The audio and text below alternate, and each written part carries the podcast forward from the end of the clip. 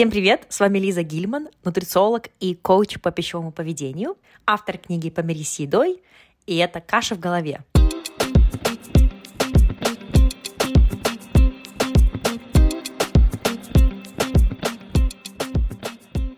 номер один подкаст о питании, нутрициологии и пищевом поведении. Добро пожаловать в эпизод номер 49 подкаста «Каша в голове». Сегодня мы будем говорить про ультраобработанные продукты. На английском ultra processed foods. Сейчас, эм, в частности, в Европе, в Англии, в Америке начался новый тренд. Новый злодей нашелся. Это э, переработанные, обработанные продукты – Почему я говорю немножко сарказмом? Потому что в последнее время в некоторых очень популярных подкастах, причем популярных не nutrition подкастов, не э, подкастов по питанию, а именно подкастов про, там, про бизнес, например, про интерпренерство, тех, подкасты типа там Джо Роган, такие, знаете, очень, очень популярные. Там начали появляться темы все чаще и чаще про то, что э, наши, все наши проблемы со здоровьем — это из-за того, что мы едим очень много обработанных продуктов. И сейчас у меня тоже мои клиентки начинают задавать такие вопросы, что абсолютно окей. То есть эти вопросы, э, нам важно в них разбираться, нам важно понимать, какие продукты переработанные, обработанные, какие не обработанные, какие полезные, какие менее полезные, какие нужно чаще есть, какие нужно реже есть. Но сейчас остается впечатление, то, что это такой новый как я сказала, злодей. Новый злодей, то есть вот эти обработанные продукты. И любая обработка продуктов питания становится чем-то плохим, что нужно абсолютно избегать. Эм, с этим связывают многие хронические болезни, э, с этим связывают трудности в снижении веса, набор веса и так далее. В общем-то, из-за этого я и захотела записать целый подкаст-эпизод на эту тему, чтобы с вами обсудить вообще, что такое обработанные продукты, какая есть категоризация обработанных продуктов, о чем нам нужно волноваться, о чем нам не нужно волноваться. В общем, я надеюсь, что какие-то моменты э, путаницы прояснятся.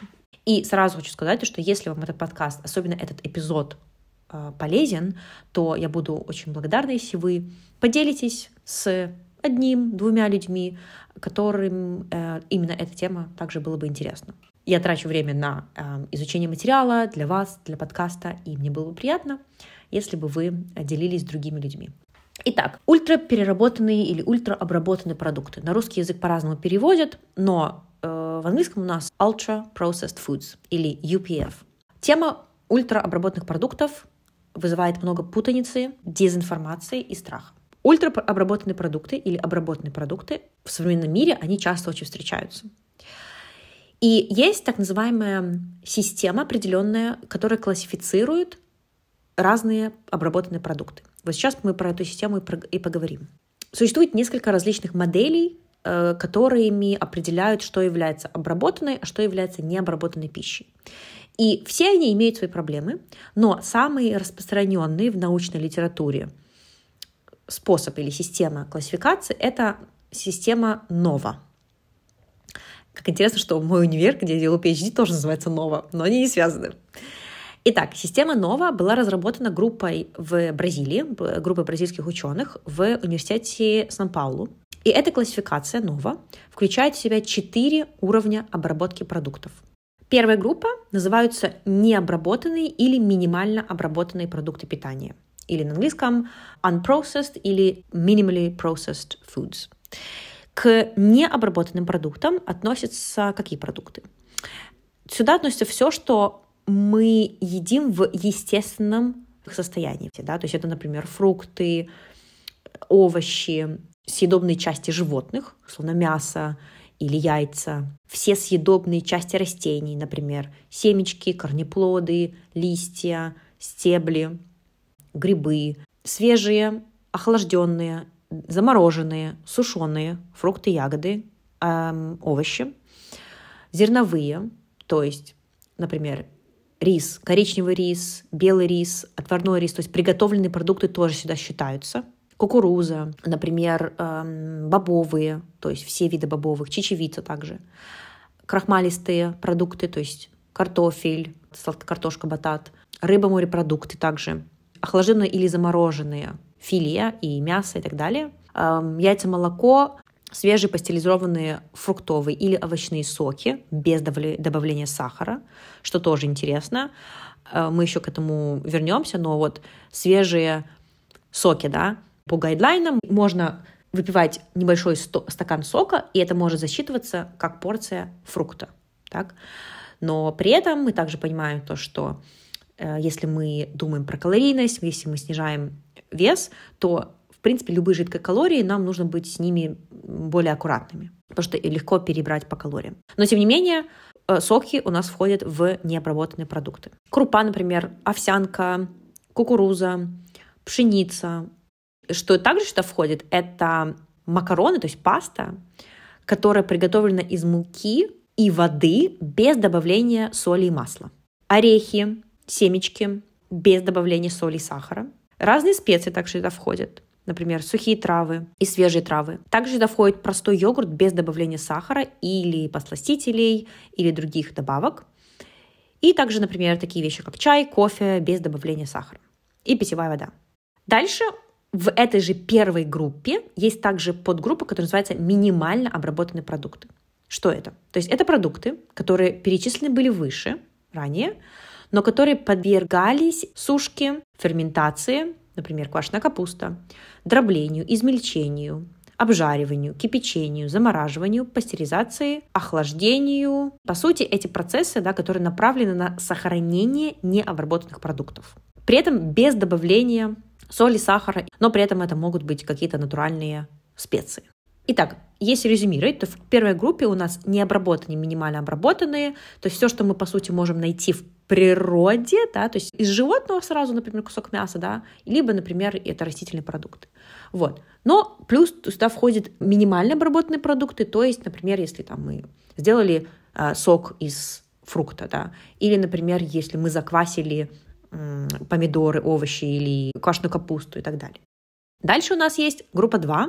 Это обработанные ингредиенты или processed culinary ingredients – кулинарный ингредиент. И обычно не употребляются сами по себе. Например, взяли какой-то продукт из первой группы и получили другой продукт, который не употребляется сам по себе. Растительные масла, то есть оливковое масло, подсолнечное масло, рапсовое масло, авокадо масло.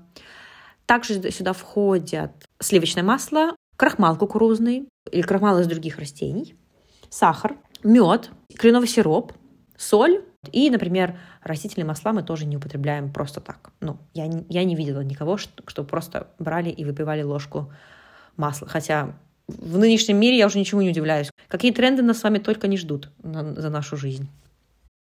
Третья группа называется обработанные продукты или processed foods. Здесь что у нас входит сюда? Обработанные продукты получаются, когда продукты из группы 2 то есть сразу думаем про масла, соль, сахар, крахмал.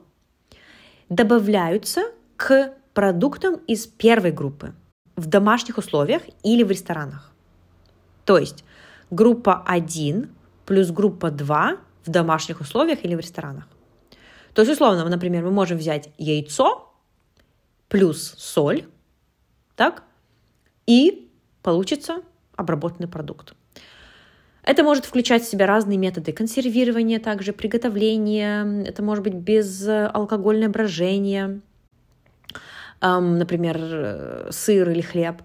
То есть в целом их можно распознавать как модифицированные формы продуктов из первой группы. Например, консервированные овощи, потому что в них добавили, например, уксус и соль. Например, фрукты и бобовые, также консервированные соленые или сладкие орехи и семечки. Сюда также входят рыбные консервы, то есть, например, рыба плюс соль. Сюда также входят фрукты в сиропе. То есть интересно, смотрите, просто фруктовый сок, он был в первой группе, то есть не обработанные. А если брать цельный фрукт, но, и, но его поместить в банку, в консервную, и туда добавить сахар еще, то это получится уже третья группа обработанный продукт. Сыры сюда также входят. И, в принципе, все, что мы можем приготовить с нуля, используя продукты из первой и второй группы в домашних условиях. Дальше четвертая группа. Четвертая группа у нас самая страшная в кавычках. Это ультраобработанные продукты или ultra-processed foods. Как правило, в них входят продукты из группы 2, то есть, например, сахар, соль. Также ингредиенты продуктов из первой группы, например, молочная сыворотка или глютен из пшеницы. Кроме того, ультраобработанные продукты также содержат пищевые добавки, а, предназначенные для улучшения вкусовых качеств продуктов или для маскировки невкусных каких-то аспектов конечного продукта. То есть эти добавки включают в себя там красители, стабилизаторы, ароматизаторы, усилители вкуса, а, подсластители несладкие, точнее сладкие, но не, не калорийные подсластители, эмульгаторы и так далее. И здесь вся суть ультраобработанных продуктов заключается не только в их ингредиентах, но и в типе обработки в производстве. То есть, если еще простить, да, то четвертая группа ультраобработанные продукты — это те продукты, которые мы не могли бы сделать на э, кухне дома. Еще один отличительный признак ультраобработанных продуктов — это их назначение. Это те продукты, которые удобны, они не требуют практически никакого приготовления, они обычно привлекательно упакованы и также могут быть сделаны из относительно недорогих ингредиентов. То есть, что сюда входит? Примеры. Газированные напитки, сладкие, соленые, упакованные закуски, мороженое, шоколад, конфеты, печенье, булочки, вся выпечка, торты, а, хлопья для завтрака, что тоже вот интересно, э, батончики разные энергетические, маргарин, плавленый сыр, э, всякие энергетические напитки, а, молочные напитки с сахаром, йогурты с сахаром, детские смеси, что тоже интересно было для меня узнать, молочные смеси. То есть, например, вот протеиновый порошок, который очень удобный для людей, если не успеваем, не, не, не можем добирать белка, то вот протеиновые порошки, они удобные, но они при этом считаются ультраобработанным продуктом. Вот, сюда также входят разные продукты, которые, знаете, маркированы как типа healthy, для похудения, fit. Многие готовые к разогреву продукты, фастфуд, конечно же. Сосиски, бургеры, хот-доги, лапша быстрого приготовления, десерты быстрого приготовления. Вот, короче говоря, смотрите, что я тут еще сделала. Чтобы немножко резюмировать вот эту вот категорию нового, давайте еще раз пройдемся по этим четырем группам, четырем, четырем категориям. Первая группа – необработанные или минимально обработанные продукты, то есть фрукты, овощи, мясо, рыба, яйца, морепродукты, а, молоко, травы и специи в их цельном виде или минимально обработанном виде. То есть, например, если пшеницу перемололи в муку, то это минимально обработанный продукт. Но при этом туда не добавили, например, сахар, соль. Дальше вторая группа. Это обработанные ингредиенты. То есть это ингредиенты, которые мы, мы получили из первой группы, и которые мы используем дома при приготовлении пищи. Например, сахар, масло, соль, а, мед. Дальше третья группа – это, по сути, продукт из первой группы и продукт из второй группы. Вместе взятый, вместе с, сделаны в одно что-то. То есть, условно, мы берем а, фрукт, да, в него добавляем сахар и помещаем в консервную банку, получается продукт из третьей группы. Или, например, мы возьмем лосось, и его солим, засаливаем, так, то есть у нас ингредиент из первой группы, ингредиент из второй группы, получается в домашних условиях засоленный лосось, это группа третья, обработанный продукт. Так. Или, например, мы берем, что еще можно взять, овощ какой-то, например, капуста, мы в нее добавляем соль, мы ее консервируем, ферментируем, получается квашеная капуста. Это третья группа обработанный продукт. Надеюсь, примерно понятно. Да? Пазл понятен. И обработанные продукты мы едим или готовим либо сами дома, либо их готовят в ресторане. Да? Непромышленного производства. Дальше три, четвертая группа – это ультраобработанные продукты, К ним можно отнести практически любую еду, приготовленную на заводе или упакованную, но не являющуюся кулинарным отдельным ингредиентом. Сторонники этой системы НОВА утверждают, что мы должны менять наши пищевые рекомендации, диетические рекомендации в сторону использования обозначения вот этих четырех групп. Да, и, по-моему, так даже сделали в Бразилии. Но другие специалисты утверждают то, что наши э, рекомендации по питанию, диетические рекомендации, основанные на продуктах питания по всему миру, уже сами по себе поощряют ограничение вот этих, в частности, ультраобработанных продуктов. Что, с чем я согласна. Я чаще всего ссылаюсь на британские рекомендации, потому что они мне ближе всего. Я работала в этой системе, я ее хорошо знаю. А, но, по сути, наши рекомендации там, в Европе, в Америке, в Англии, они на самом деле очень похожи. И они уже ссылаются на то, что нам нужно стараться снижать частоту употребления ультраобработанных продуктов и больше есть менее обработанные продукты. Но у них нет на данный момент в категоризации то, что вот, ешьте, например, столько-то продуктов из группы первой или столько-то продуктов из второй или третьей группы.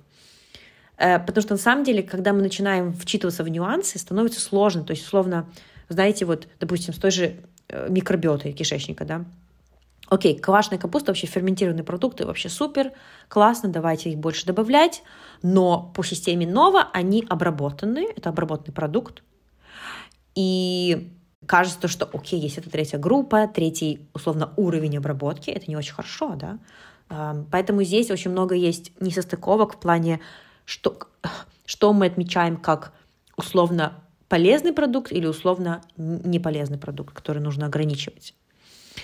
Эм, а если учесть, что в соответствии с, с этой системой НОВА многие питательные полезные продукты будут считаться ультраобработанные, не создаст ли это больше нам проблем, чем решит? Допустим, вот хумус. Хумус — это ультраобработанный продукт.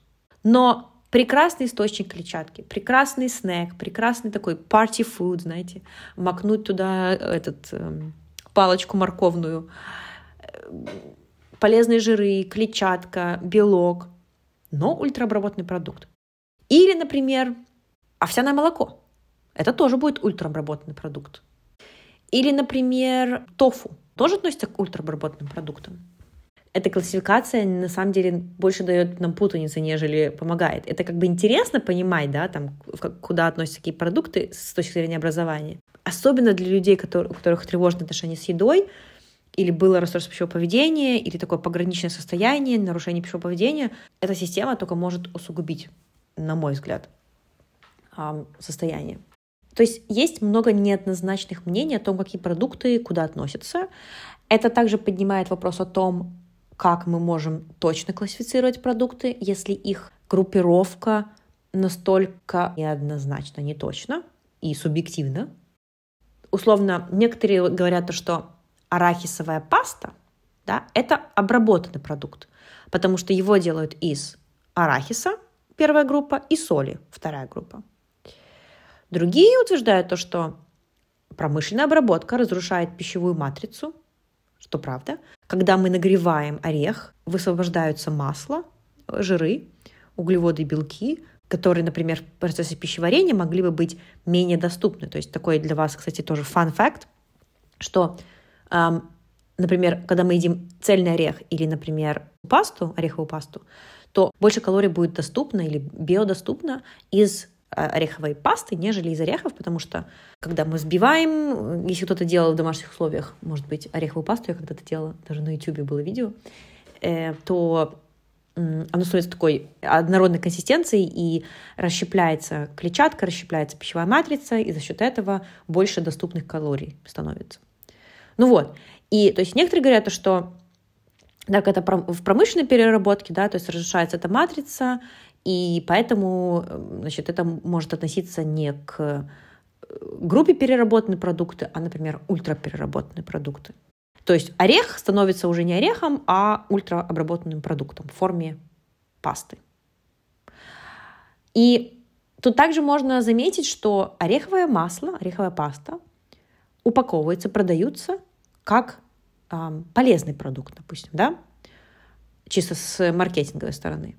То есть характер классификации ультраобработанных продуктов достаточно субъективный и поднимает ряд вопросов о том, как мы можем количественно определить, сколько ультраобработанных продуктов на самом деле мы едим и сколько на самом деле содержится в продуктах питания и в наших пищевых привычках. Не говоря о том, сколько вообще их употребляет там каждый отдельный человек. То есть планка для определения того, какой продукт является ультраобработанным, достаточно низкая. Это означает, что теоретически продукт может состоять из цельных продуктов, ингредиентов, но из-за добавления стабилизатора, например, или эмульгатора, он вдруг становится ультраобработанным. И поэтому, в кавычках, здоровые овсяные батончики являются ультраобработанными. Да, они могут на самом деле содержать больше клетчатки, они могут содержать не так много сахара, но из-за того, что, допустим, там добавлен какой-то стабилизатор, он становится ультра, ультраобработанным эм, по определению этому. Или, например, там есть какой-то посластитель. Что хочется здесь еще сказать, подытожить? Что вся еда, которую мы едим, отчасти обработана. И это окей, этого не нужно бояться. Сейчас и в будущем вы будете слышать очень много вот этого, все это ультраобработанное. Но, пожалуйста, помните и поделитесь этим подкастом с кем-то, кому нужно понимать, кому нужно знать разницу в определении. Что такое минимально обработанное или не обработанное, что такое обработанное, что такое ультраобработанное. И сыр из козьего молока, который мы купили на самом органик э, фермерском рынке, он обработанный.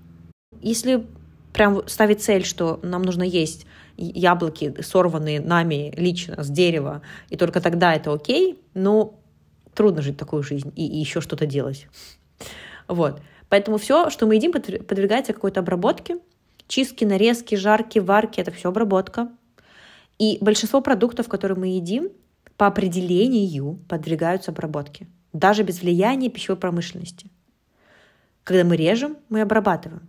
Когда мы моем даже, мы обрабатываем. Поэтому, пожалуйста, не смотрите на обработку как такой общий маркер того, что, о, это не, это не полезный продукт. Дальше, вот, например, стабилизаторы, да, которые добавляют в ультраобработанные продукты. Они же часто помогают предотвращать окисление масел, то есть безопасность. Продлевают срок годности, безопасно.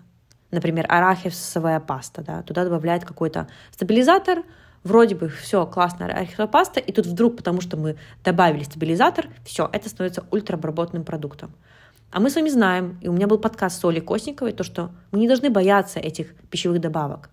Обычно мы считаем, что обработка продуктов питания это плохо, но обработка на самом деле позволяет нам употреблять пищу, продукты со всего мира безопасно, дольше их хранить. Это сохраняет нам наши деньги. Мы не чувствуем постоянной постоянную тревожность, то, что нужно побыстрее все съедать, иначе испортится. Добавки не просто случайно попадают к нам в пищу. В Евросоюзе, например, в Великобритании тоже, в России пищевые добавки проходят тщательное тестирование на метаболизм, на токсичность, на канцерогенность, чтобы устанавливать приемлемую суточную норму. И эта цифра, эта приемлемая суточная норма, учитывает воздействие на организм на протяжении всей жизни. Хочу, чтобы вы тоже это знали. И норма допустимая сколько можно какой-то пищевой добавки употреблять, она устанавливается значительно ниже той точки, где можно видеть какие-то токсические потенциальные э, воздействия, неблагоприятные воздействия на организм. То есть, допустим, если мы возьмем какой-нибудь сахарозаменитель, который добавляется в Кока-Колу, например, аспартам и ASK, то есть нам позволяют э, съедать намного меньше, чем потенциально может быть вообще токсично. Короче, если вам интересна эта тема, я вам очень рекомендую послушать подкаст Соли Костниковой, «Химик». Э, это был в начале, еще когда я только начинала э, подкаст, я ее приглашала, я оставлю ссылку на этот эпизод с Солей внизу. Пожалуйста, послушайте и тоже поделитесь с друзьями, с коллегами. Вот. И подытожить, да, уровень обработки не обязательно говорит нам о питательной ценности продукта. Мы можем приготовить домашний торт и печенье, используя ингредиенты из первой и второй группы. Или мы можем купить промышленный торт, который будет не обязательно хуже, чем домашний торт. Да? Дома торт печь прикольно, потому что это прикольно, но не обязательно, потому что это там намного полезнее, чем какой-то э, покупной. И вопреки мнению о том, что ультраобработанные продукты вредны, хочется сказать такое, что они помогают нам удовлетворять многие наши потребности в питании, в населении. Некоторые исследователи даже бьют тревогу по поводу того, что уменьшение количества ультраобработанных продуктов в рационе может привести к увеличению дефицитов некоторых питательных веществ. Поэтому намеренно или нет, новая система, на мой взгляд, сейчас создает некую новую иерархию продуктов питания, которая вызывает тревожность, может вызывать тревожность. Конечно, я сейчас не пытаюсь сказать то, что вот, ешьте все ультраобработанные продукты. Но не стоит только ссылаться, по моему мнению, на вот эту классификацию.